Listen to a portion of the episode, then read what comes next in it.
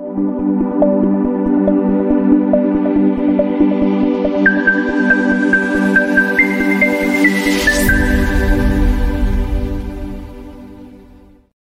Buenos días traders, les habla Gabriela, bienvenidos a una nueva transmisión de premercado americano. El día de hoy, viernes 19 de enero, ya son las 8.33 de la mañana en Nueva York, 10.33 en Santiago, 2.33 en Madrid y hoy día partimos con la última jornada de trading de esta semana en donde tenemos un montón de movimiento. Hemos visto una recuperación del mercado accionario en Estados Unidos después de el comienzo de esta semana que mostraba ciertas caídas por los datos que se nos habían estado entregando por las de de algunos miembros del Comité de Política Monetaria de la Fed que apuntaban a estos recortes de tasas de interés ya no para marzo, sino que para la segunda mitad del año 2024, que era algo que la Fed ya en cierto grado nos había anunciado. Entonces tampoco tendría que haber sorprendido tanto. Lo que pasa es que el mercado seguía especulando y seguía especulando respecto a que el recorte llegaría en marzo. A modo personal lo habíamos comentado acá en el canal de YouTube, en donde nosotros considerábamos que no era tan probable porque todavía nos quedaba mucha información que evaluar el rendimiento del último trimestre del año 2024, 2023, perdón, completo, y los primeros tres meses del año 2024 en medio de un conflicto que ha ido escalando a medida que han pasado los días. Ya a esto me refiero, el conflicto que hay entre eh, Israel y Hamas en el Medio Oriente, que se está expandiendo cada vez más y que, para sorpresa de muchos, no ha generado movimientos tan fuertes como en el precio del petróleo. Y cuando digo para sorpresa de muchos, yo les comentaba al inicio de esta semana, se está llevando a cabo el foro de Davos y en Davos también hay mucha sorpresa respecto a cómo esto no ha impactado en mayor magnitud el movimiento del precio del petróleo hacia el alza porque efectivamente hay razones que podrían justificar alzas. Recuerden que este es el foro económico a nivel mundial eh, que se está realizando en este momento y que lleva a muchos invitados para que puedan desarrollar eh, todas las distintas posturas, divisiones de que hay respecto al mercado en general, distintas industrias, distintos sectores, etcétera. Y claro, justo hoy día en la mañana estaba revisando muy tempranito ahí eh, a través de Bloomberg lo que estaban hablando en Davos y ah, les preguntaban a algunas personas en específico, que en este momento no recuerdo el nombre, pero que estaban exponiendo en Davos y les decían, ¿no les sorprende que el precio del petróleo prácticamente no se haya movido con todo lo que está pasando en Medio Oriente? y con lo que potencialmente podría seguir pasando y la mayoría de los encuestados, de hecho todos los encuestados que fueron alrededor de tres o cuatro, decían sí, nos sorprende y muchísimo, porque debería haber impactado al precio, porque es un hecho de que estén desviándose los buques y que podría significar alzas en los precios, pero no estamos viendo un gran incremento. Así que vamos a hablar de eso, por supuesto que sí, el día de hoy, porque es un tema que vamos a tener que mirar de cerca, porque esto podría impactar algunos movimientos dentro de las cifras de inflación. Hemos visto cómo hemos tenido movimientos de alza en el último reporte de inflación que nos entregó el Reino Unido, que nos entregó el Banco Central Europeo. Por ende, eso también podría marcar la pauta de lo que podría ser las cifras de inflación para este año 2024 en términos del primer trimestre del año.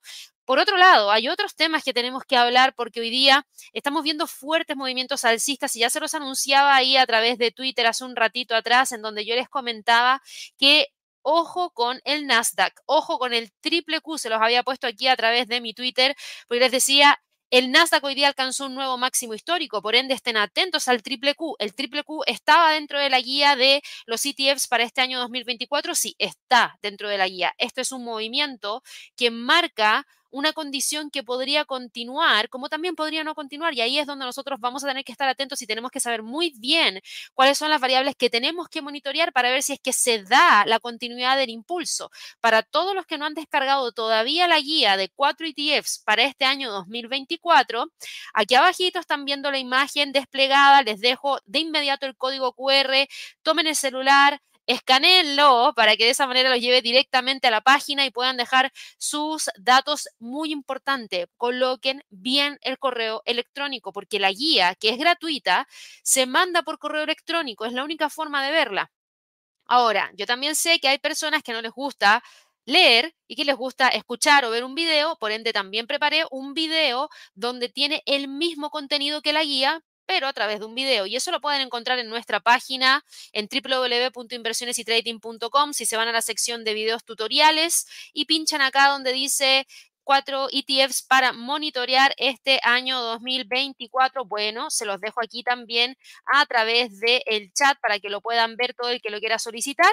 Y también está en el chat destacado el enlace de la guía en PDF. Así que ustedes eligen la forma en que la quieran ver, está disponible para todos los gustos. Por favor, no se lo pierdan porque hoy día el Nasdaq generó un máximo histórico. Y ustedes saben, el triple Q es un ETF que sigue el precio del movimiento del Nasdaq Composite, que es este que contiene las 100 empresas más importantes en cierto grado ligadas al sector tecnológico. Y hoy día el triple Q está siguiendo este movimiento alcista que está generando el Nasdaq y finalmente lo que estamos viendo durante esta jornada para el triple Q en el premercado es un alza de 0,83%, lo que nos deja sobre los 416.45. De hecho, en ese precio está cotizando en este momento, nos deja sobre los 416.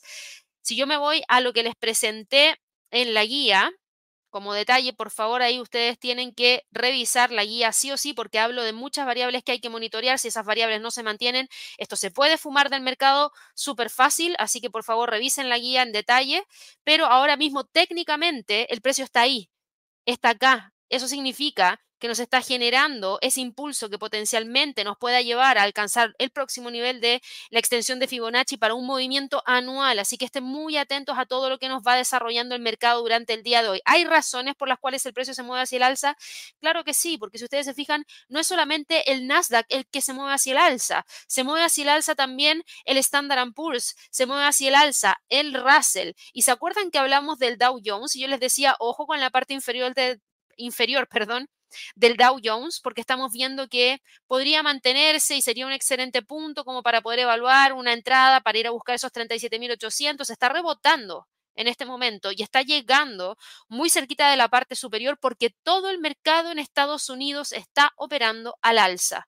Las razones de los movimientos alcistas tienen por un lado que ver específicamente con el hecho de que hay muchísimo optimismo dentro del mercado. Hay mucho apetito al riesgo y principalmente las empresas que están con alza son empresas ligadas a la tecnología, pero que no solamente están ligadas a la tecnología, sino que también están ligadas a megacapitalizaciones. Por ende, al ser empresas que tienen un peso bastante importante dentro de Wall Street, cuando se mueve alguna de ellas al alza, suele generar movimientos importantes hacia el alza para los índices también. Tenemos noticias hoy día provenientes desde Apple, noticias bastante importantes con eh, temas relacionados a lo que podría estar dándose ya para más adelante. Tenemos noticias provenientes desde China. ¿Se acuerdan que hablamos acerca de caídas provenientes desde China? Después ayer vimos un alza interesante de parte del Hang.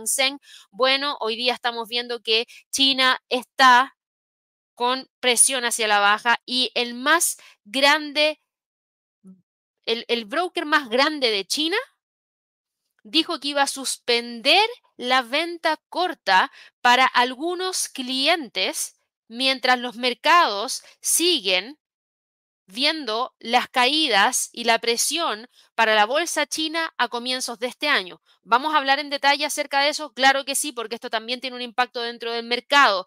Eh, en términos de datos, hoy día conocíamos cifras importantes a las 8.30 para Canadá, ventas minoristas que quedaron en territorio negativo, así que ojo ahí con lo que pase con el dólar canadiense y a las 10 de la mañana vamos a conocer las ventas de viviendas de segunda mano para Estados Unidos junto con el índice de confianza de la Universidad de Michigan también para Estados Unidos, así que tenemos mucho de qué hablar. Recuerden que también tenemos reportes de ganancias trimestrales. Hoy día teníamos a Schlumberger eh, que también entrega información bastante interesante y de hecho gran parte de las alzas del día de hoy del mercado accionario proviene vienen no solamente de las tecnológicas, sino que también específicamente de los semiconductores. ¿Por qué?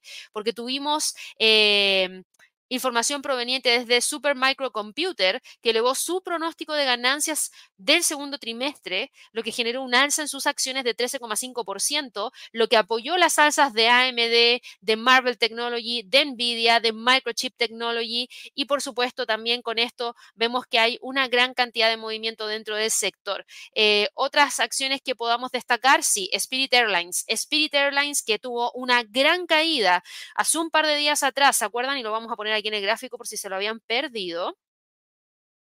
Spirit Airlines, que tuvo una gran caída, que fue esta caída gigantesca que tuvo el día 16 de enero, un 47% y acumuló un retroceso entre ese día y el día de ayer de 62%. Bueno, hoy en el premercado estaba ganando terreno más de un 15%, de hecho, hasta hace un par de minutos atrás era un 18%. No sé si todavía sigue ahí, pero ya lo vamos a ver, porque están evaluándose opciones para refinanciar los vencimientos de deuda en el año 2025. Así que mucha atención a lo que vamos a estar revisando durante la jornada de trading del día de hoy. El Bitcoin sube bien porque frena la fuerte caída del día de ayer, así que eso nos da también un pequeño respiro y Litecoin es quien lidera las alzas con un movimiento alcista de 3,28%. Para el dólar index que venía con harta alza durante los últimos días, fíjense cómo le cuesta romper los 103,50. Ese es el nivel de resistencia más importante y no quiere dar su brazo a torcer, así que mucha atención con lo que pase en torno a esta zona que les estoy dejando marcadito justamente ahora. Tenemos algunas pequeñas alzas para el euro dólar muy casi sin importancia.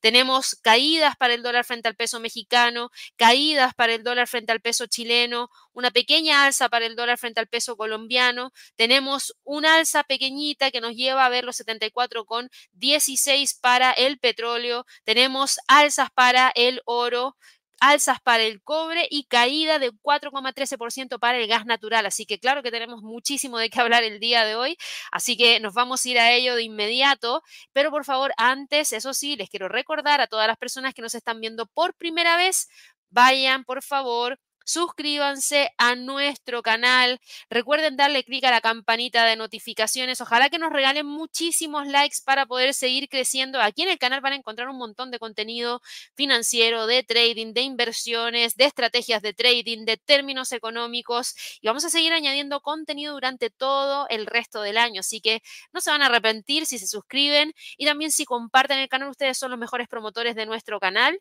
Si les gusta el contenido, y saben de alguien que le podría gustar, creo que sería muy bueno que lo puedan compartir así. Hay más personas que tienen más herramientas para poder tratar de ganarle al mercado, en este caso un mercado de inversiones de alto riesgo. Así que ojalá que ahí lo puedan compartir para que de esa manera haya más personas que estén informadas. Y ahí les vuelvo a desplegar el código QR para la guía de cuatro ETFs.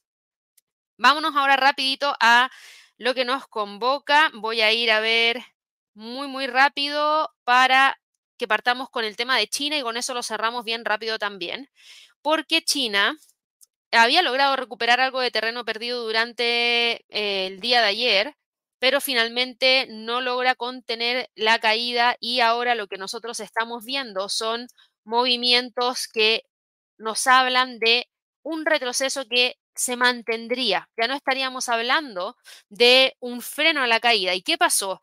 Estamos viendo que en el caso de específico de China, tuvimos a esta compañía que suspendió en ese sentido la venta corta de las acciones en China. El, la, la mayor bolsa de valores suspendió las ventas cortas para algunos clientes en los mercados continentales después de la caída de las acciones chinas a principios de año porque han sido caídas bastante importantes. Esa es la empresa estatal CITIC Securities que tomó esta medida después de la llamada orientación por ventana de los reguladores. Eso es lo que ha pasado durante el día de hoy, que no es menor cuando tenemos eh, este tipo de, ¿cómo decirlo? Este tipo de medidas es por algo. Nadie, a ver, para quienes no lo conocen, antes de la crisis financiera subprime, en el año 2008, los movimientos dentro de la bolsa en Estados Unidos se daban, se daban. Pero después del colapso del sector financiero en Estados Unidos, las bolsas de Estados Unidos adoptaron ciertas medidas para que cuando tengamos un mercado que está colapsando no sea tan fuerte la caída como la que se tuvo en ese periodo que nos llevó a ver la quiebra de un montón de compañías, incluida Lehman Brothers. Entonces, ¿qué es lo que hizo? En este caso, eh, las medidas que adoptó, por ejemplo, la bolsa después de la crisis financiera subprime. Colocar, en este caso, una, una detención, ¿cómo decirlo? Eh, ponen una pausa a una acción que está presentando una volatilidad mayor de un rango que ellos estimaban que era el rango adecuado para que no haya un gran impacto dentro del de, eh, mercado. Eh, en otras palabras, o en palabras simples, ustedes podrían ver que, por ejemplo, hay algunas acciones que se ponen en pausa, que no se pueden operar, que de una es lo que se denomina como un hold en, dentro del mercado, que nos lleva a tener esa cierta calma después de unos incrementos bastante fuertes en términos de volatilidad. Así que eso es importante porque se toman estas medidas a partir de lo mismo para aquellas personas que no tenían conocimiento respecto a esto. Esto lo que busca es estabilizar y controlar en cierto grado los movimientos dentro de un mercado en particular. Em, hay fuertes movimientos que se pueden dar y se podría activar la suspensión. Y de hecho, ¿Saben cuál es la suspensión que tiene la Bolsa de Nueva York? Bueno, tenemos distintos niveles. Tenemos un nivel que es el nivel 1 y tenemos el nivel que es un nivel 2, que dependiendo de cuál de los dos se alcanza, es cuánto tiempo es lo que queda paralizada esa acción. Eh, los, de hecho, son tres niveles, perdón. Los mercados fijaron una activación en tres niveles. 7% nivel 1, 13% nivel 2, 20% nivel 3. Ahí se puede activar una suspensión de la negociación en todo el mercado si, por ejemplo, el Standard Poor's baja de precio en comparación con el precio de cierre del día anterior de dicho índice. Si baja un 7% en comparación al día anterior, estamos con un nivel 1. Si baja un 13% un nivel 2 y si baja un 20% es un nivel 3. Entonces, esto nos llevaría a tener una detención del mercado durante 15 minutos cuando estamos hablando de una caída de un nivel 1 o nivel 2. Si estamos hablando de un nivel 3, eh, esto va a, tener, va a detener la negociación en todo el mercado durante el resto de la jornada. Si quieren les hago un video acerca de eso que creo que es bastante interesante, pero no quiero perder más tiempo en eso en este momento. Les voy a hacer un video respecto a este tipo de herramientas que usan las bolsas para tratar de controlar los movimientos dentro del mercado. Y claramente aquí lo que están haciendo es, ok, frenar de golpe las caídas que está presentando el mercado. Porque si yo no puedo vender ni ingresar una venta corta, entonces no estoy presionando más el precio hacia la baja. Netamente se presionaría por cierres de posiciones de compra pero estaría mucho más controlado que aquellos que están especulando con que el mercado va a seguir cayendo y entran puras ventas cortas, porque ahí presionan con más fuerza la caída dentro del mercado. ¿Y cómo no lo van a tomar como medida? Si ya hemos visto que en lo que llevamos de año, a diferencia de los otros mercados que están subiendo, el Hang Seng acumula una caída de un 10%. Si vamos y miramos el CSI 300, el CSI 300 desde que partió el año lleva acumulado un retroceso de 4,83% y el A50 lleva desde lo que comenzó el año un retroceso de 4,32%, mientras el resto se mantuvo plano y ahora está empujando hacia arriba. El año pasado ya vimos una variación, un, un desencaje entre los mercados, porque vimos a Europa, vimos a Estados Unidos recuperando terreno perdido después del año 2022, pero no vimos al mercado chino generando movimientos hacia el alza, sino que por el contrario, netamente vimos caídas, caídas, caídas. Entonces, para tratar de frenar esas caídas es que tomaron estas medidas. Así que hoy día yo esperaría ver que los precios del Hang Seng se mantengan bueno, no hoy día, si el mercado está cerrado, eh, es probable que el precio trate de mantenerse sobre los 14.672 para la apertura del día domingo. También para el CSI 300, los 3.200 sería un nivel de soporte importantísimo y en el caso de la 50, 10.655 sería nivel importante también. Ahora, fíjense que este sentimiento dentro del mercado se traslada en cierto grado hacia la bolsa en Europa, pero aquí están pasando otras cosas, no tiene nada que ver con eh, lo que está pasando específicamente en China, diría yo.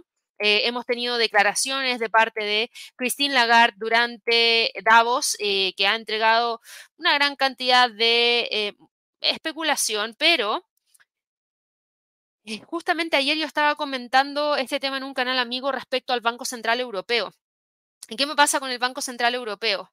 Tienen dos disyuntivas. Una es seguir lo que está haciendo el resto de los bancos centrales y mantiene la tasa porque podría escapárseles la inflación, y si la mantienen generan más presión en la economía o no mantienen la tasa, tratan de reactivar la economía, pero al mismo tiempo podrían sufrir de más inflación, lo que después podría volver a presionar a la economía. Entonces, es, no es una decisión fácil la que tiene en este momento el Banco Central Europeo, no es el mismo nivel de decisión, diría yo, que tiene Estados Unidos, porque Estados Unidos en este momento no tiene un gran problema en términos económicos a nivel local, porque los indicadores económicos nos están hablando acerca de una economía que está rindiendo a pesar de las alzas de las tasas de interés y de que se mantengan en un nivel alto por un tiempo considerable, pero no es lo mismo que pasa para la zona euro. Así que está todo esa, ese cuestionamiento y fíjense lo que pasa con el Eurostock 50 el día de hoy. Hoy día toca la línea de tendencia bajista que traía desde el 13 de diciembre,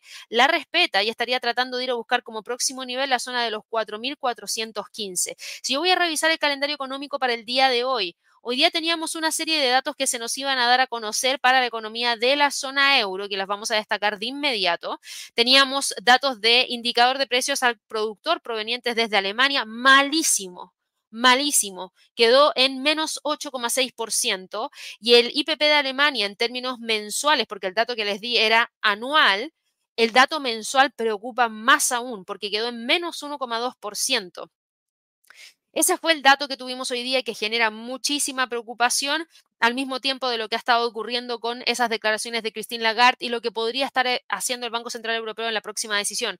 Fíjense que no es una caída exagerada, el precio sigue estando sobre el nivel de los 4.450, pero lo que sí es claro es que mantiene esta línea de tendencia bajista y se sigue quedando dentro de estos niveles entre los 4.500 y 4.415. El DAX en Alemania el día de hoy está cayendo 0,19%, eh, a diferencia del el Eurostock 50, tenemos una línea de tendencia bajista, pero no la ha tocado. Se están manteniendo entre el pivote mensual en 16.667 y el soporte en 16.400. El IBEX de España logró frenar la caída y tiene una leve alza de 0,06%, pero se queda ahí, entre los 10.000 y los 9.800. El CAC 40, el principal índice de Francia, cae 0,49% después de haber alcanzado los 7.444, pero fíjense cómo también se mantiene lejos de los 7.366. Es probable que termine operando entre esos 7.444 y los 7.366 como niveles más importantes.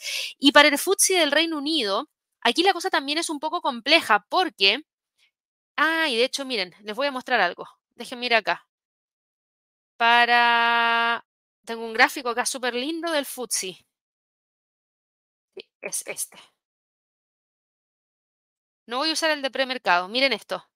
Este es el FTSE sin nada más que no sea, bueno, sin tantas líneas, mejor dicho, que esta condición que trae desde junio del año 2023. Es un rango lateral, tres toques arriba, tres toques abajo. El precio rompió esta línea de tendencia hacia el alza y alcanzó el soporte en 7400, que era un nivel de soporte que mantiene desde noviembre. No logró romper ayer y hoy tampoco logra continuar con la caída. Pero si ustedes se fijan, en términos de condiciones técnicas, yo diría que acá el precio lo que está haciendo es evaluar qué es lo que va a hacer más adelante. Es normal mal que termine cerrando la semana ahí. Pero fíjense cómo al cerrar ahí todavía ni siquiera quiebra esta línea de tendencia bajista que sigue respetando hasta ahora. Por ende, yo esperaría ver al precio de este instrumento quedándose dentro de esta zona y si logra romper los 7.400, ir a buscar los 7.246, que es el nivel de soporte que ya ha golpeado en tres oportunidades en el pasado. Y como estamos más tirados para la mitad inferior de esta lateralidad, creo que podría ser uno de los escenarios más interesantes a evaluar, sobre todo también porque hoy día la mecha en la parte superior nos muestra un rechazo a las alzas. Ahora, en términos de calendario económico, también teníamos datos para el Reino Unido, ventas minoristas. Las ventas minoristas salieron malas en términos mensuales y como dato subyacente, porque quedó en menos 3,3%. El dato de ventas minoristas mensuales y generales quedó en menos 3,2%. Ambos datos son malos para la economía del Reino Unido. Eso no significa que va a ir el Banco de Inglaterra y va a generar un recorte de tasas, porque también vimos esta semana que la inflación subió para el Reino Unido. Por ende, eso también pone en peligro cualquier tipo de recorte de, de tasas de manera anticipada. Eso es lo que ha pasado a la bolsa en Europa. Y para Estados Unidos, yo les decía, ojo con esto, eh, el precio del Standard Poor's va empujando para romper los 4.820, pero todavía no lo rompe. El Dow Jones sube 0,48% y está buscando los 37.800. El Nasdaq ha sido el único que ha generado la ruptura de la zona de congestión, situándose sobre los 17.000. En este momento cotizan 17.103 puntos, que es un nuevo máximo histórico. Y desde aquí podría tratar de ir a buscar el próximo nivel de resistencia más importante hacia la zona de los 17.331. ¿Creo que lo va a lograr hoy día? No. No necesariamente. ¿Saben por qué? Porque hoy es viernes, hoy hay una gran cantidad de traders que no está operando porque es una jornada distinta a, por ejemplo, una jornada del día lunes, martes, miércoles, jueves, porque hay mucha más liquidez en ese momento en el mercado.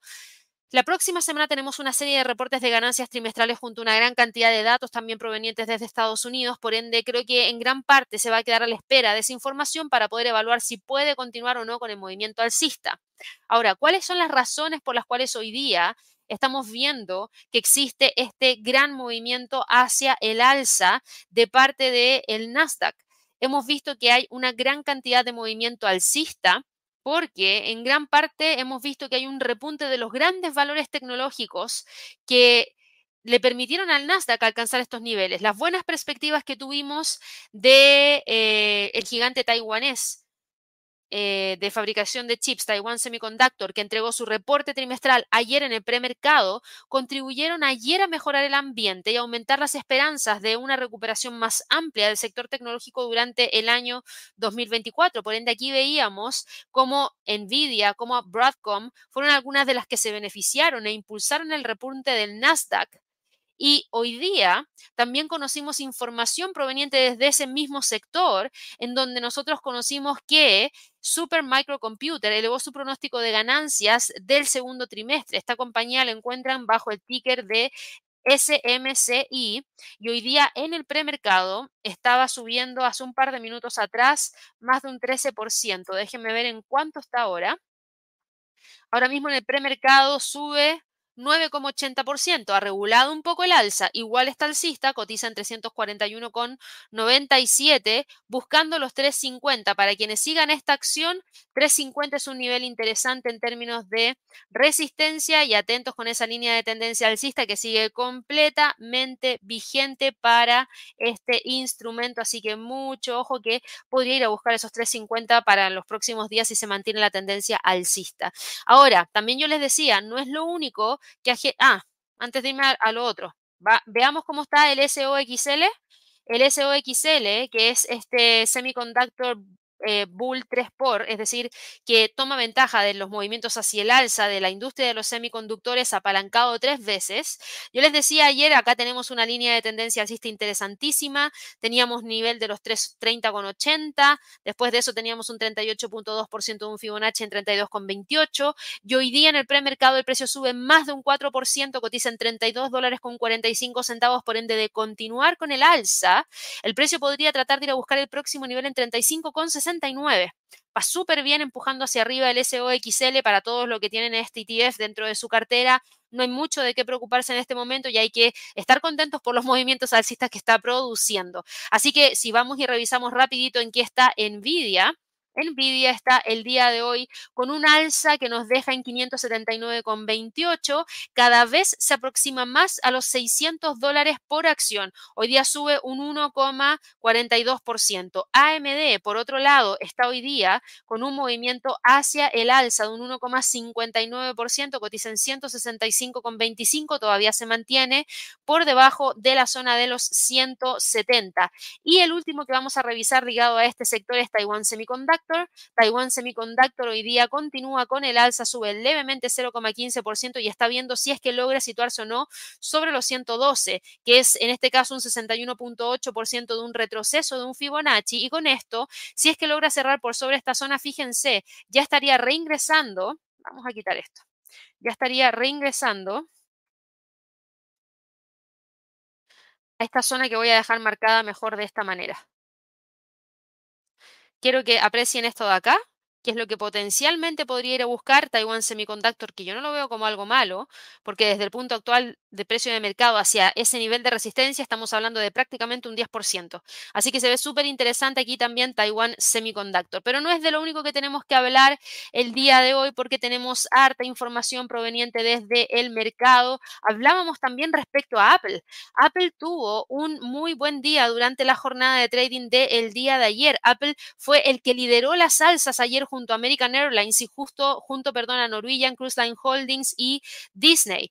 Apple ayer subió 3,26%, chocó con la línea de tendencia bajista y hoy día está cotizando en el premercado al alza. Y esta alza acumula un movimiento de 0,22% y nos deja en 189 dólares con 5 centavos. ¿Es una buena noticia para Apple? Sí, yo diría que es una buena noticia para Apple. Las acciones de Apple se vieron favorecidas por la mejora de la calificación de los analistas de Bank of America, en donde habíamos hablado acerca de el objetivo que tienen ellos en 225 dólares por acción. Esto lo vimos ayer. Ellos consideraban que eh, hacer ese ajuste en el objetivo, aumentándolo, era algo en línea con la proyección que ellos tienen, porque ven optimismo por eh, el optimismo que hay sobre la inteligencia artificial y un mejor ciclo de actualizaciones del iPhone por venir. Em, hemos visto que también Bank of America se mostró muy favorable al lanzamiento de los auriculares de realidad mixta Vision Pro, cuyos pedidos anticipados comienzan el día de hoy para dar una primera muestra de la demanda de los consumidores de este dispositivo que va a costar 3.499 dólares. Es bastante, pero ahí vamos a medir un poquitito qué es lo que podría pasar. Ahora, ojo, porque estos auriculares no incluyen aplicaciones para YouTube ni para Spotify, los servicios de streaming de video y música más populares del mundo, respectivamente. Y Netflix ha dicho que tampoco, tampoco ha dicho, perdón, que vaya a lanzar una aplicación específica. Ahora, es cosa de tiempo, diría yo, es cosa de tiempo. Si existe una gran demanda, probablemente no van a quedar fuera y van a buscar ver la forma de ingresar para poder tener ese espacio en el cual la gente también podría consumir sus servicios. Así que es cosa de tiempo, pero va con un movimiento hacia la alza Apple, lo que se agradece y va bastante bien empujando hacia eh, niveles superiores. Eh, ahora, tenemos alzas dentro de Meta, tenemos alzas dentro de Alphabet, tenemos alzas dentro de Microsoft también, por ende, en gran parte todas las acciones ligadas al sector de tecnología están entregándonos un movimiento alcista y ese movimiento alcista es lo que se ve reflejado en eh, lo que estamos viendo específicamente para el Nasdaq. Les hablaba también acerca de eh, lo que había pasado con Spirit Airlines. Lo vamos a ver aquí rapidito y con eso vamos a ir cerrando el mercado accionario el día de hoy. Spirit Airlines, después de estas caídas tan fuertes, finalmente nosotros terminamos viendo que le logró dar la vuelta a las caídas que se estaban presentando. Spirit Airlines está tratando, tratando de eh, quedar en mejor terreno después de haber anunciado que va a refinanciar sus vencimientos de deuda en el año 2025, en medio de todas las preocupaciones de gran parte de los analistas sobre la capacidad de la aerolínea para mantenerse a flote. Ojo con eso, porque es un movimiento hacia el alza insignificativo, claro que sí, pero no quiere decir que realmente ya hayan logrado tener algo de información distinta a la que ya conocíamos. Por ende, aquí también hay que prestar atención porque no necesariamente le va a ir bien con este refinanciamiento. Hay que esperar y ver que realmente llegue, pero el mercado ya se está anticipando, empujan a la acción hacia arriba un, un perdón, un dólar con 55 centavos, lo que es una alza de 27,19% y nos dejan 7 dólares con 26 centavos. Así que eso es lo que explica en gran parte los movimientos de todos estos instrumentos. El Russell, que fue el único que me faltó revisar, ya volvió a reingresar a esta zona pero todavía no logra romper esta línea de tendencia bajista que la vamos a seguir muy, pero muy, muy de cerca. En cuanto a las criptos, las criptos se apoyan en cierto grado, se apoyan de los movimientos que está presentando el mercado accionario hacia el alza con ese sentimiento de mayor apetito al riesgo. Por ende, acá tenemos al Bitcoin rebotando justamente del nivel de soporte en los 41.000, que es el nivel de soporte que mantiene desde el día 5 de diciembre. Está rebotando justamente sobre la línea de tendencia alcista, que es la línea de tendencia alcista que trae desde el 24 de octubre. Por ende, era un nivel súper importante que íbamos a estar evaluando y efectivamente aquí el precio lo que está diciendo es tranquilidad, todavía estoy tratando de respetar ese nivel para empujarme desde allí nuevamente hacia los 45 mil. ¿Creo que vaya a llegar a los 45 mil hoy día? No. ¿Por qué? Porque no veo la fuerza en la vela. La vela es una vela chiquitita, sin cuerpo, eh, que también tiene cierto rechazo de la parte superior. Por ende, creo que aquí el precio podría sentirse cómodo, incluso quedándose entre los 41.500 y los 41.000. Ethereum, por otro lado, sí que lidera, más la salsa sube un 1,12%, respetó también súper bien el soporte en 2.472, por ende sigue metido dentro de esta zona. El XRP lamentablemente continúa cayendo, vuelve a testear la línea de tendencia alcista y aquí hay que ver si logra generar, darle la vuelta y volver a buscar los 0,58. Cardano cae 0,58%, se mantiene entre la zona de los 0,49 y los 0,5260 como niveles más importantes. Y Litecoin, yo les decía, lidera las alzas y en este momento está en búsqueda de la ruptura de los 70,33. A ver si es que logra llegar hacia la próxima zona. Yo voy a eliminar todo. No se asusten, que no me cuesta nada volver a, a completar el gráfico, pero quiero que vean lo siguiente. Esto es lo más importante que trae Litecoin. Litecoin viene dentro de esta zona entre los 60 y los 80, operando desde prácticamente agosto del año 2023 y le ha costado un montón salir de ahí. Lo que me gusta en este momento de Litecoin es esta pequeña inclinación hacia el alza, que potencialmente nos podría llevar a ver rupturas de Fibonacci importantes, como el 50% del retroceso del Fibonacci que está en 70, para aproximarse hacia ese punto pivote en 73.50. Yo esperaría ver al precio quedándose dentro de esos niveles antes de poder continuar con el movimiento alcista. Para las acciones ligadas al mercado de las criptos, con el sentimiento que hay hoy día dentro del mercado, ¿cómo creen que están operando? Operan al alza, sube Coinbase un 1,29%, por ende esa caída del día de ayer todavía hay esperanzas de que el precio la pueda revertir y pueda quedar sobre los 130. Se tendría que mover bastante, pero podría intentarlo. En este momento cotiza en 125,95. Para Marathon Digital Holdings, Marathon Digital Holdings el día de hoy está con un alza de 0,68%, cotiza en 16,18 y se queda aquí dando la pelea en la línea de tendencia alcista, a ver si logra reingresar a ella. Para Riot, Riot Platforms el día de hoy también presenta un alza de un 1,36% y también se está tratando de mantener en la línea. Es fundamental hoy día que todas estas acciones se muevan un poquitito más hacia el alza para que finalmente podamos decir que lo del día de ayer fue un falso rompimiento y los niveles técnicos se mantienen con el precio de cierre de la vela semanal. En cuanto a las divisas, vamos a ver rapidito al dólar index y las probabilidades de ver cambios en las próximas decisiones de política monetaria. Para las próximas decisiones de política monetaria, la probabilidad para marzo sigue decreciendo. Ahora es tan solo 53,24% de probabilidad de ver un alza. Incluso ha caído la probabilidad de ver un, perdón, un alza. Disculpen, vengo tan pegada de tantas alzas que tuvimos en el último tiempo que se me olvida que ahora estamos evaluando caídas y de hecho ahí mismo lo dice, IS, rebaja en la tasa. Eh, hay un 53,24% de probabilidad que rebajen la tasa en 25 puntos base en esa reunión de marzo. Recuerden que antes era más de 70%, ha caído un montón. Incluso ha caído la probabilidad de ver un recorte en la tasa para la reunión de mayo. ¿Todavía sigue siendo el escenario más probable según el mercado de futuros? Sí. Yo insisto, me inclino más para la segunda mitad del año que para la primera mitad del año por todo lo que ha estado pasando a nivel internacional. Pero esto es lo que hace que también el precio del, dólar se mantenga firme en torno a estos niveles. De hecho, los niveles más importantes están entre los 103.60, 103.25 y no creo que vaya a salir de allí. El precio se está quedando muy bien metido dentro de esos niveles. El euro dólar por otro lado, prácticamente ha estado sin movimiento en las últimas tres jornadas. El precio se queda entre los 1.090, 1.08336. Se ha estado quedando metido dentro de esta zona a la espera de poder salir, a la espera de poder generar una ruptura de la resistencia o del soporte. No hay mucho movimiento, no espero que genere el rompimiento el día de hoy. La libra dólar sigue operando exactamente igual a como lo hemos dejado en el último tiempo. Fíjense cómo ya el precio encontró una zona en la cual oscilar para cerrar esta semana cómodamente, lo mismo que hizo la semana pasada, por ende esta lateralidad ya empieza a hacer mucho más sentido. El dólar frente al yen Continúa con una leve alza de 0,03%, pero no es suficiente para romper los 148,40, que es ese nivel que viene testeando desde el 17 de enero y que no logra contundentemente romper.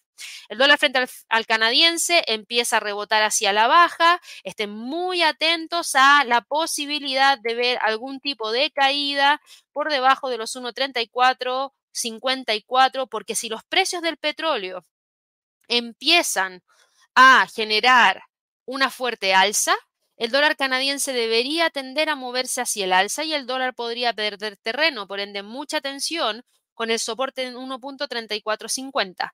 El australiano dólar está en este momento con un alza de 0,21% y opera entre los 0,66 y 0,6550.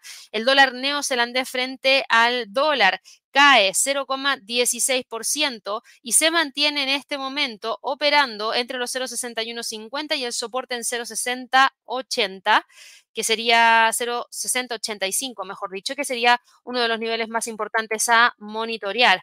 Por otro lado, cuando revisamos al dólar frente al franco suizo, el dólar frente al franco suizo hoy día sube 0,15%, está buscando el rompimiento de los 0,87, de continuar con el alza, ojo con la línea de tendencia bajista, que es una línea de tendencia bajista que trae desde octubre del 2023 y que podría tratar de respetar. El dólar frente al peso mexicano, ya lo veíamos, se frena en los 17,20 y ahora mismo cae 0,11%. El dólar frente al peso chileno rompió la línea de tendencia alcista de continuar cayendo el próximo soporte, está en 909. El dólar frente al peso colombiano estaría a punto de confirmar la ruptura del canal alcista si es que el precio logra quebrar los 3.900. Si no lo logra quebrar rápidamente podría volver a reingresar. El dólar frente al sol se mantiene operando entre los 3,74 y los 3,68 como niveles más importantes. No creo que vaya a salir de ahí prontamente.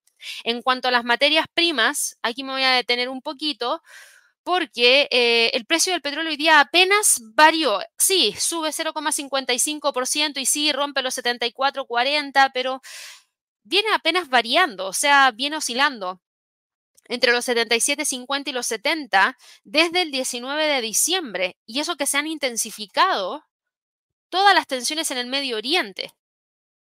Hay interrupciones en la producción de petróleo causadas por el clima frío en Estados Unidos, que es el mayor productor del mundo, que podrían equilibrar las preocupaciones sobre la salud de la economía china y a nivel global. Pakistán lanzó ataques a separatistas dentro de Irán el día de ayer en un ataque de represalia, mientras que Estados Unidos lanzó nuevos ataques contra misiles antibuque Houthi que iban dirigidos al Mar Rojo. Así que las tensiones están. Recuerden que conocimos que eh, por parte de la Agencia Internacional de Energía y la OPEP existe un pronóstico de mayor crecimiento de la demanda para el año 2024. Sin embargo, eso no ha generado alzas, lo que también sorprende. Eh, hasta el momento no hay interrupciones significativas en los flujos de suministros, pero podrían llegar. Las tensiones en el Medio Oriente no han cerrado ninguna producción de petróleo por el momento. Las interrupciones persisten en Libia y alrededor del 40% de la producción de petróleo en Dakota del Norte, uno de los principales estados productores de Estados Unidos, permaneció cerrada debido al frío extremo hasta el miércoles. Por ende, podríamos tener un problema de suministro si es que esta se intensifica. ¿Y a qué me refiero con que se intensifique? Que en Estados Unidos sigan teniendo olas de frío que lleven a que hayan paralizaciones en la producción de petróleo de el país que produce más petróleo del mundo, que en este caso es Estados Unidos en este momento. Y por otro lado, si las tensiones en el Medio Oriente se amplían y realmente le ponen una interrupción a la producción, los suministros a nivel mundial deberían verse comprometidos en momentos en los cuales la demanda está constante y que potencialmente podría seguir creciendo. Por ende, no sé hasta cuánto pueda aguantar este rango el petróleo y hay que estar muy atentos a estas variables que les acabo de mencionar porque cualquier tipo de variación en alguna de ellas podría generar ese incremento en los movimientos que estamos teniendo en este momento. El oro hoy día sube 0,51% y se sigue quedando entre los 2020 y 2050. La plata volvió a quedar dentro de la zona de los 23.50, 22.50. El cobre sube 0,49% y logra detener la caída manteniéndose firme sobre los 3.70, pero al mismo tiempo por debajo de los 3.77. Y el gas natural continúa con el movimiento de caída. Hoy día cae un 4,39% y esto abre la posibilidad de que el precio vaya a buscar el pivote mensual en 2,46. Eso es lo que ha pasado el día de hoy dentro de los movimientos de premercado. Voy a ir a revisar acá un par de preguntitas. Acá me preguntaba Eric, ¿por qué ha bajado tanto Rivian? Mira, Rivian Automotive ha bajado al igual que ha bajado Tesla, al igual que han bajado otras compañías ligadas al eh, sector de los vehículos eléctricos por una menor demanda potencial que podrían tener durante este año 2024. Pero a eso hay que sumarle que Rivian ha caído por también recortes o downgrades en la calificación de la acción, porque se les mencionó a principios de esta semana, ya no recuerdo qué banco fue, que que les va a costar generar un flujo de, eh, positivo Así que para este año 2024 se estarían demorando más de lo que se estaba proyectando. Igual hoy día sube 0,06%, cotiza en 15,75, por ende se mantiene todavía firme sobre esos 15,27. Buenos días para Vanessa que nos preguntaba aquí por URI, United Rentals. Lo vamos a ver de inmediato a ver en qué está URI. United Rentals está hoy día con un alza de 0,47%, cotiza en 568,85 como niveles más importantes. Yo te diría, no pasa mucho, porque aquí tienes al precio metido dentro de esa zona y está justamente en la mitad superior, por ende no pasa mucho, no hay mucho de qué preocuparse. Eh, acá, Luis, ya respondimos a ambas preguntas. Miami Guiando, buenos días para ti también. El high de 4.780 para el Standard Poor's, si lo logra quebrar. Mira, ahora mismo estamos viendo que el precio está retrocediendo, por ende tenemos que esperar la apertura para ver si es que logra continuar el optimismo dentro del mercado. Hernando nos preguntaba acá si será momento o no de vender comprar NIO para venta a mediano plazo. Comprar NIO para venta a mediano plazo, ya porque le dio la vuelta. Ojo, eso sí, porque le dio la vuelta el día de ayer, trató de impulsarse hacia el alza, pero hoy día NIO vuelve a caer, cae un 1,44%, por ende te sigue dejando con la posibilidad de que pueda incluso perforar los 6. Yo me esperaría. Buenos días para Miguel, me preguntabas acá por CARR. Eso es Carrier Global Corporation, lo vamos a ver de inmediato está con un alza de 0,76%. Mira, interesante porque venía operando entre estos 54,85 y los 58 ya. Acá hay una pequeña línea de tendencia bajista que sigue completamente vigente. El alza de hoy te deja más o menos por acá. Por ende, todavía sigues con este triángulo descendente que vas a tener que monitorear. Lo interesante es que esta línea de tendencia si el alza la está manteniendo. Buenos días para Marco. Nos preguntaba si AXP podría llegar hacia los 175. American Express el día de hoy. A ver, ayer cerró eh, cercano a los 179.79. De hecho, cerró en 179.79 y hoy día va al alza 0,44%. Cotiza en 180,58. Por ende, por el momento, no se ve que esté buscando esos 175 porque está tratando de darle la vuelta. Buenos días para Leo que me preguntaba aquí por Intel, lo vamos a ver rapidito. Intel Corporation está el día de hoy cotizando en torno a los 46,98, eso es un alza de 0,51% bien porque se acopla las alzas dentro de los semiconductores, bien porque rompe esta línea de tendencia bajista, pero todavía no logra situarse sobre el pivote mensual que está en 47.57, entonces ahí recién podríamos hablar acerca de algún tipo de movimiento mayor que nos lleve a los 49. Eh, Sebastián me dice, quiero comprar un ETF que replique el S&P 500. ¿Es aconsejable esperar una corrección del precio o no es necesario? Es para una inversión a largo plazo. Eh, en este caso, tienes que fijarte bien en las variables, porque si te quedas esperando la corrección, puede que la corrección no llegue nunca. Eh, yo creo que tienes que ver si las variables son fuertes como para poder continuar con el alza y si es para una inversión a largo plazo, hay veces que vale más la pena confirmar a través de un rompimiento que esperar a la corrección, sobre todo si es que tú esperas que el movimiento continúe dándose para más adelante. Buenos días para Ángela, me preguntabas acá respecto a BlackRock si es buen momento para evaluar alguna entrada en largo. A ver, BlackRock el día de hoy está cotizando en 787. Déjame quitar esto que tengo acá. El precio viene operando dentro de esta zona. Tenemos una pequeña línea de tendencia bajista que es esta, que sigue manteniendo. Hoy día cae BlackRock un 1.01%, por ende yo te diría que todavía sigue complicada. No ha, no ha, sido capaz de empujar con mucha fuerza hacia el alza. Yo esperaría a evaluar una entrada a partir de un rebote de soporte 1 en términos mensuales en 766 o ya una ruptura de la zona de los 820 que podría confirmar que tiene más fuerza para poder continuar subiendo. Buenos días para Antonio, para Miniam, para Sandra, ya vimos a Coinbase, también a LSOXL. Buenos días para Jorge, ya revisamos al dólar frente al franco suizo. Daniel, buenos días para ti también. Nos preguntaba acá por el australiano frente al canadiense. Y el australiano canadiense hoy día está en 0,8878. El precio se termina quedando entre los 0,89 y los 0,8814. Yo te diría, no la veo saliendo de ahí el día de hoy. Yo esperaría que el precio termine cerrando la semana dentro de estos dos niveles que ha logrado mantener súper bien. Eh, buenos días para Eric. Me dice, ¿cómo ves el precio del hierro para este año 2024? Uf. Buena pregunta, porque no es algo que yo revise normalmente. ¿eh? A ver, déjame ver si tengo aquí algo. Eh, mm, mm, mm, que tenga exposición al hierro. Porque acá no. A ver, déjame ver si hay algún futuro. De 0.62. Es lo único que podría haber. Ya, vamos a ver este. Oh, es que es horrible el gráfico. Dame un segundo.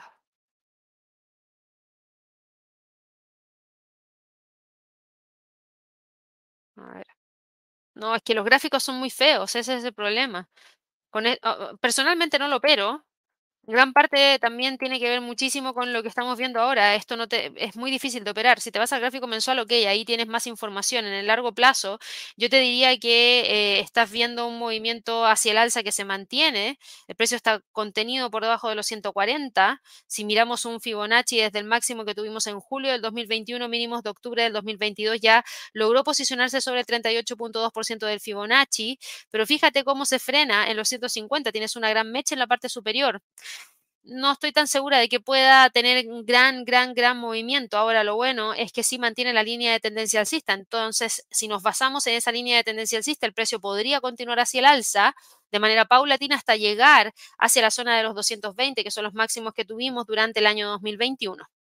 Buenos días para Juan Carlos, para David, para Elker. Dice acá ya no existe alerta Forex. Sí, va los días miércoles a las 11 horas de Nueva York por el momento porque podría cambiar de horario a partir del el mes de marzo, porque vamos a tener novedades en la sala de trading, pero sí, Alerta Forex está yendo, en este caso, los días miércoles. Los lives especiales que tenemos a través de nuestro canal de YouTube, aparte de la apertura y el cierre, son Lluvia de Trades los lunes a las 12 horas de Nueva York, que es exclusivo para miembros del canal. El martes a las 12 horas de Nueva York tenemos Alerta Wall Street los miércoles tenemos alerta Forex a las 11 horas de Nueva York y invirtiendo en Latinoamérica a la 1 de la tarde, hora de Nueva York. Marcel, ya hablamos de AMD. Rosario me preguntaba por American Airlines, que lo vamos a revisar en un ratito. Eh, sí, porque ayer cerró al alza súper, súper bien. Ah, espérate, no me estoy confundiendo. Deja mirar a ver lo que me estás preguntando. Ah, ah. Dices, tuvo muy buenos resultados, pero eso no se vio reflejado en el precio de la acción. Alcoa, perfecto, no, disculpa, ahí me estaba confundiendo con American Airlines. Alcoa, déjame ver, ¿en qué está? A ver, Alcoa en primer lugar, claro, entregó un muy buen resultado, pero todavía sigue con pérdidas por acción todavía no logra pasar a territorio positivo. Ayer cayó un 1,58%, pero hoy día va al alza 0,37%. Lo que pasa con Alcoa es que tú tienes una pendiente bajista de muchísimo más largo plazo. En términos de tendencia hacia el alza, esta es la línea de tendencia alcista que tienes y si el precio logra romper los 28,65, perdón, 26.85, di vuelta a los números ahí, el precio podría tratar de ir a buscar la próxima zona en 24,24 porque todavía traes mucha presión bajista de más largo plazo. Así que yo no me confiaría y me terminaría quedando con estos niveles donde los 26.85 sería uno de los niveles más importantes por lejos a monitorear. Edwin nos preguntaba acá por Newmont Gold Corp. Newmont. Newmont Corporation. A ver. Hoy día está con un alza de 0,23%, cotiza en 34,70.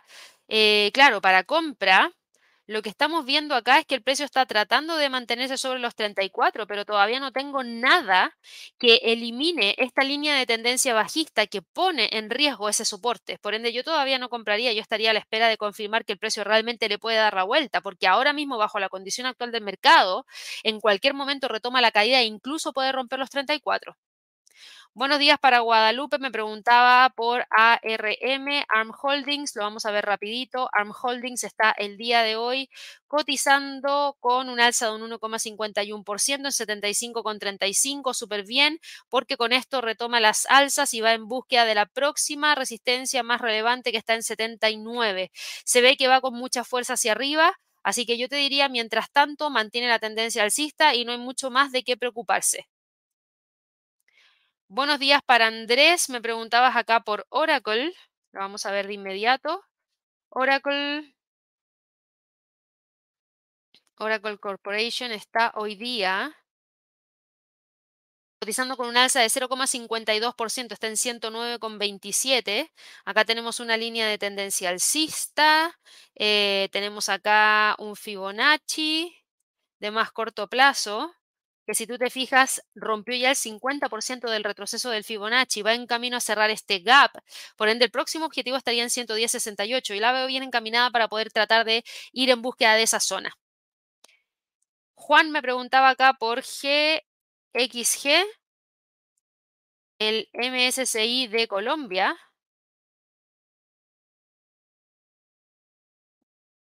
cae 0,34% el día de hoy. No me preocupa porque la línea de tendencia alcista que trae desde el 25 de octubre sigue completamente vigente en términos de soporte, todavía incluso mantiene este primer nivel de soporte. Yo todavía la veo encaminada hacia el alza si es que mantiene la línea de tendencia alcista. Ahora, si es que llega a romper los 23,30, el próximo soporte lo tienes en 22,58, que es justamente donde se frenó en los mínimos del 3 de enero. Buenos días para Milton, buenos días para Felipe, que me preguntaba acá por Sofi, lo vemos rapidito. Y Sofi Technologies está, vamos a verlo acá. Sophie Technologies está subiendo 0,67% el día de hoy. Frena en cierto grado las caídas que ha presentado en las últimas 1, 2, 3, 4 jornadas de trading. Por ende, yo creo que hoy día lo que va a intentar hacer es quedarse sobre esos 7,36, pero en ningún caso está generando un cambio claro de que podríamos estar frente a una tendencia mayor hacia el alza durante la jornada del día de hoy. Así que mucha atención ahí con lo que esté pasando con Sophie Technologies. Eh, voy aquí con otra preguntita a través del chat. Eh, Milton dice, hola, les cargué y no me ha llegado. Yo creo que se refiere a la guía de trading. Milton, si no te ha llegado la guía y has revisado la carpeta de spam, la carpeta de promociones o correo no deseado, escríbenos a escríbenos en nuestro chat. Anda a nuestro sitio web www.inversionesytrading.com, pincha ahí en ese, ah, perdón, en ese globito que está ahí, en donde dice que estamos en línea y pregunta, por favor, respecto al envío de esa guía de trading para que de esa manera te la podamos hacer llegar y obtengas la información. Acaba de abrir la bolsa en Estados Unidos, así que me voy a ir a revisar qué es lo que ha pasado con la apertura el día de hoy. Apple sube 0,51%, Alphabet sube 0,93%, Meta avanza 0,70, bueno, ya 0,87, wow, va súper bien el movimiento alcista de los primeros segundos, primeros, sí, segundos, ni siquiera minutos. Amazon sube 0,24%, Tesla continúa cayendo, cae un 1,14%. Eh, no me no me genera ningún tipo de cambio en lo que habíamos venido analizando para Tesla porque para Tesla seguíamos viendo tendencia bajista y el día de hoy con esa caída de un 1,23% podría tratar de trasladarse hacia los 200. Microsoft sube 0,24%, ojo que está corrigiendo. Moderna cae un 1,69% y va en búsqueda del soporte en 96,50. Chevron cae 0,37% cotizando en 141,35. ExxonMobil cae 0,26%. Netflix cae 0,54%, ojo con el soporte en 4.80. American Airlines cae 0,36% y se queda entre los 14.10, 13,50. Norwegian sube 0,17%, se queda entre los 18 y los 17,28.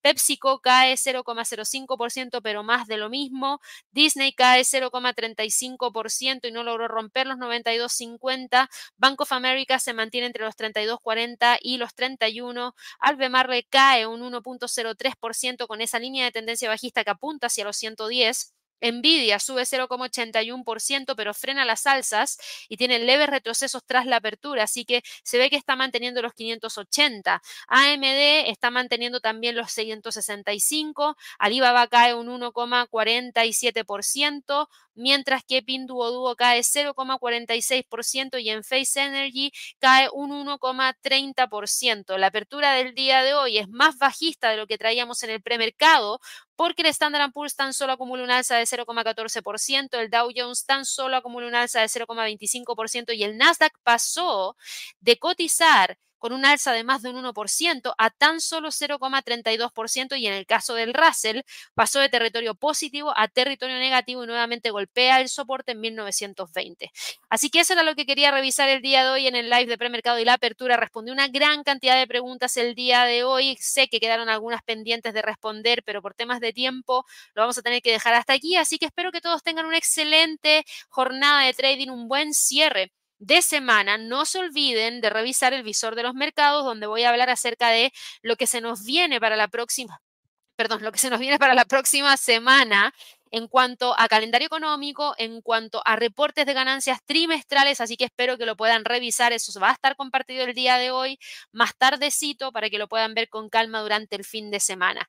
Espero que tengan un muy buen fin de semana, que descansen muy bien y nos vemos sin falta durante el día lunes en el premercado a las 8.30 de la mañana, hora de Nueva York. Y para los que no se han suscrito todavía, les recuerdo, suscríbanse, denle clic a la campanita de notificaciones y ojalá que nos regalen muchísimos likes. Que estén muy bien y nos vemos pronto.